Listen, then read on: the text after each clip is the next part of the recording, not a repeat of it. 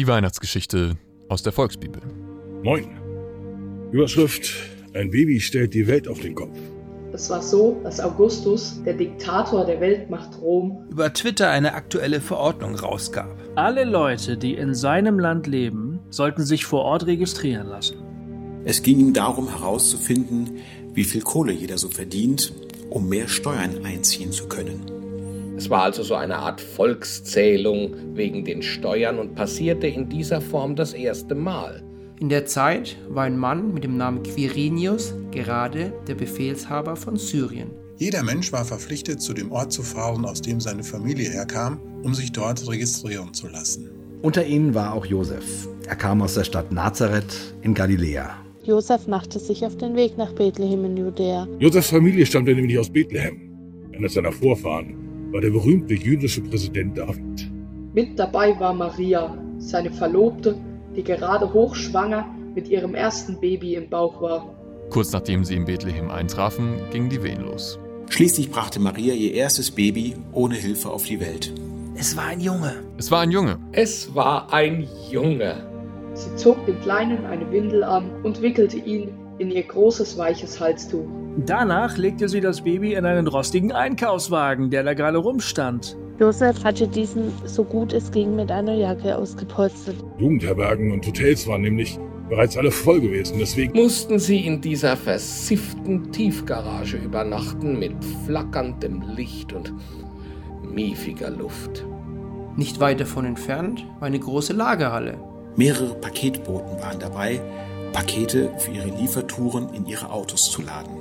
Es war bereits dunkel. Als plötzlich so ein mega hell leuchtendes Wesen mitten auf dem Parkplatz auftauchte. Von diesem Wesen aus einer anderen Dimension ging so eine krasse Energie aus, dass es heller strahlte als alle Flutlichtstrahler der ganzen Welt zusammen. Die Paketboten waren extrem geflasht und bekamen alle große Panik. Plötzlich fing dieses Wesen auch noch an, mit ihnen zu sprechen. Es sagte, keine Panik, Bros. Steht mal eure Base und gönnt euch das mal. Ich bin da, weil ich wirklich Breaking News für euch habe. Für eure ganze Hood Israel ist gerade etwas echt Krasses passiert. Endlich ist dieser Mensch geboren, der uns retten und alles wieder gut machen wird. Schon die alten Propheten haben ihn Messias genannt den Anführer mit Autorität von Gott, der aus dieser wichtigen Familie von David abstammt. Damit ihr mir glaubt, das Baby liegt mit einer Windel gewickelt in einem rostigen Einkaufswagen in einer Tiefgarage hier ganz in der Nähe. Plötzlich tauchten neben diesem einen Wesen noch tausend andere auf. Ein ganzes Stadion voller Engel. Alle zusammen fingen so Fangesänge an und machten dabei eine Laola-Welle nach der nächsten. Und der Text von den Gesängen ging so. Was hat man lang nicht mehr gesehen? So schön, so schön. Oh, wie.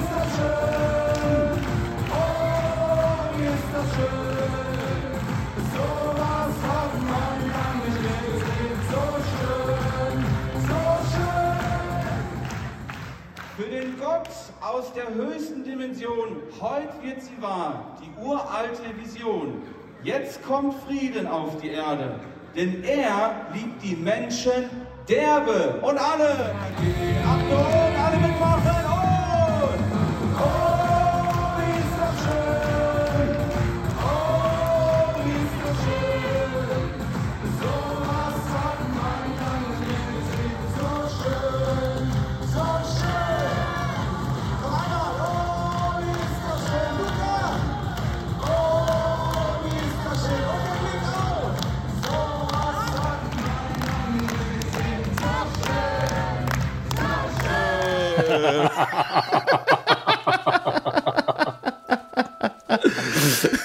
nice, nice, sehr gut.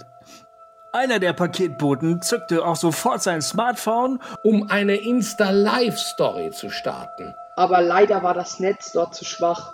Und plötzlich waren die Wesen auch schon wieder genauso schnell verschwunden, wie sie erschienen waren. Aufgeregt unterhielten sich die Paketboten miteinander. Lass uns nach Bethlehem gehen, schlug der eine vor.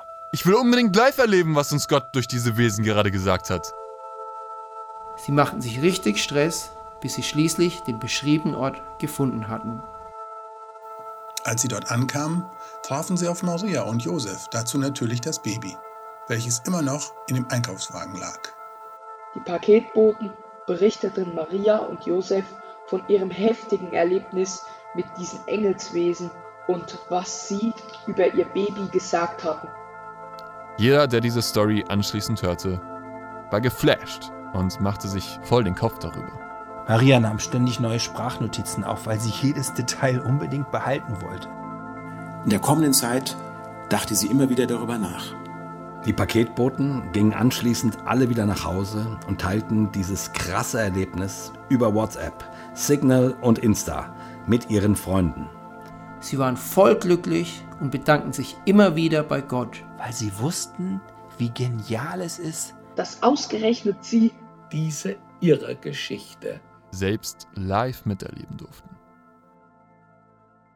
So, das war die Weihnachtsgeschichte auf Volksbibel 20x. 20x. Nice.